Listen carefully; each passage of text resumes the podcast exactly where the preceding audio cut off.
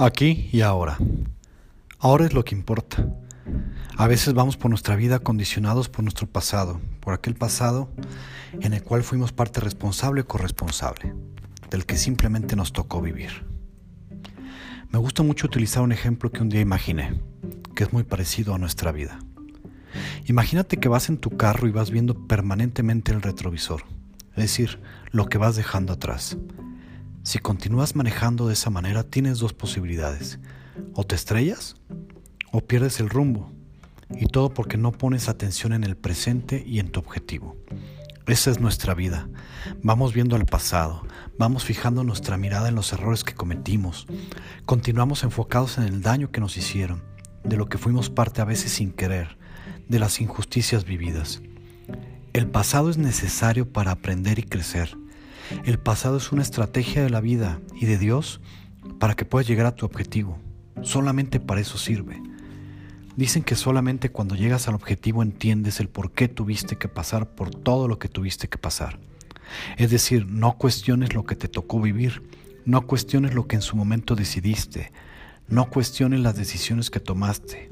Fueron necesarias y además fueron las que pudiste con lo que tenías a tu alcance fue lo que pudiste haber hecho con las herramientas que tenías en tu poder, tanto como conocimiento, posibilidades físicas, económicas, emocionales, sentimentales. Hay que dejar de vivir en el pasado. Si sigues viviendo en el pasado nunca vas a poder ver lo que la vida te está ofreciendo en este momento. Te vas a mantener en un estado permanente de distracción. ¿Qué va a pasar si sigues viendo hacia atrás? Te vas a estrellar contra la vida porque vas a vivir victimizándote del pasado, vas a vivir limitándote, vas a vivir sufriendo. Recuerda que el dolor es natural, pero el sufrimiento es una decisión. El dolor todos lo podemos vivir. Todos somos seres humanos, seres vivientes sensibles. El dolor es necesario para aprender, pero del dolor al sufrimiento hay una gran diferencia. El sufrimiento es una decisión, tiene que ver más con una parte psicológica, el sufrimiento es volver sobre el dolor. El sufrimiento es decidir que duela el dolor. El sufrimiento es negociar con tu dolor. Sufrimos muchas veces para mantenernos en el dolor de manera intencional y por lo tanto seguir siendo víctimas, no aprender, no crecer, no salir de nuestras zonas de comodidad, para continuar protegiéndonos de nuestros miedos y seguir bajo nuestras propias limitaciones. Deja de voltear hacia el pasado, te vas a estrellar ante la vida. Y estrellarte ante la vida significa que vas a vivir carencias, soledad, sufrimiento y tristeza. Vas a estar frustrado porque no vas a lograr lo que quieres, porque no vas a salir del círculo vicioso en el que estás.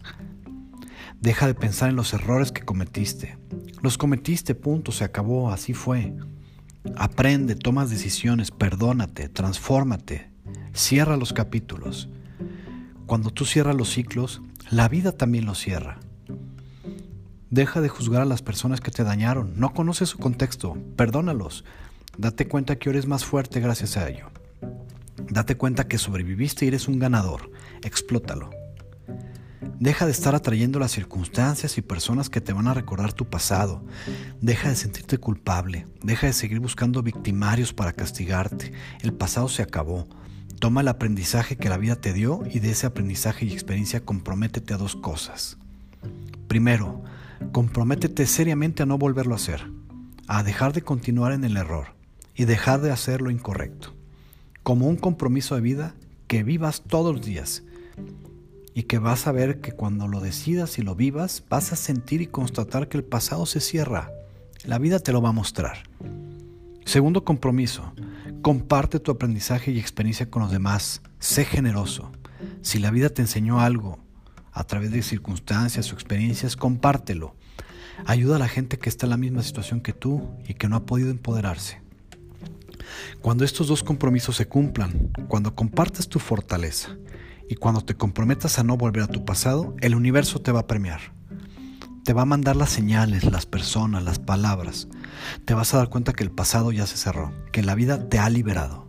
Te lo prometo, me consta, está garantizado. Date cuenta que si sigues viviendo hacia el pasado no puede tu mente ni tu alma visualizar el futuro, el lugar a donde quieres llegar. Arranca ese retrovisor de tu mente, tíralo. Pon los pies en el presente, mírate un espejo, date cuenta que sobreviviste, que hoy eres más fuerte, más atrevido, porque hoy diste el paso hacia adelante. El pasado no es más que otra cosa que lo estrictamente necesario para lograr el mayor compromiso y objetivo que hoy tienes en la vida. Bajo circunstancias diferentes para cada persona, la vida mandó diferentes situaciones para que construyeran su futuro. El pasado se vuelve a reforzar cuando no aprendemos la experiencia. Si no aprendes las lecciones enviadas, enviadas, la vida te las va a volver a mandar pero ahora con mayor intensidad hasta que lo aprendas. Así funciona esto. La intención de la vida, de Dios, del universo, no es causarte dolor.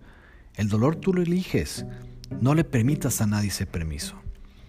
Tú decides a las personas que se meten a la maleta del presente y continúan el viaje contigo y cuáles de una vez por todas se van para siempre. Decide en qué ya no vas a creer, qué no vas a permitir, de qué te vas a alejar y cúmplelo hoy por el resto de tu vida. Evoluciona, transfórmate. Decide aquí y ahora. Solamente existe este momento en el cual hoy estás leyendo esta página, escuchando estas palabras. Seguramente porque la vida hoy te dijo que hay una oportunidad. Deja el pasado, la vida te lo está gritando. Decide y asume la total responsabilidad de tus decisiones. Empodérate. Te aseguro que no te vas a arrepentir. Actividades. Identifica tres cosas de tu pasado que ya es necesario cerrar. 2. ¿Ya te diste cuenta de la diferencia entre dolor y sufrimiento? 3. ¿Te ha sucedido que cuando no atiendes algo en su momento la vida te lo vuelve a repetir? ¿Por qué crees que esto sucede?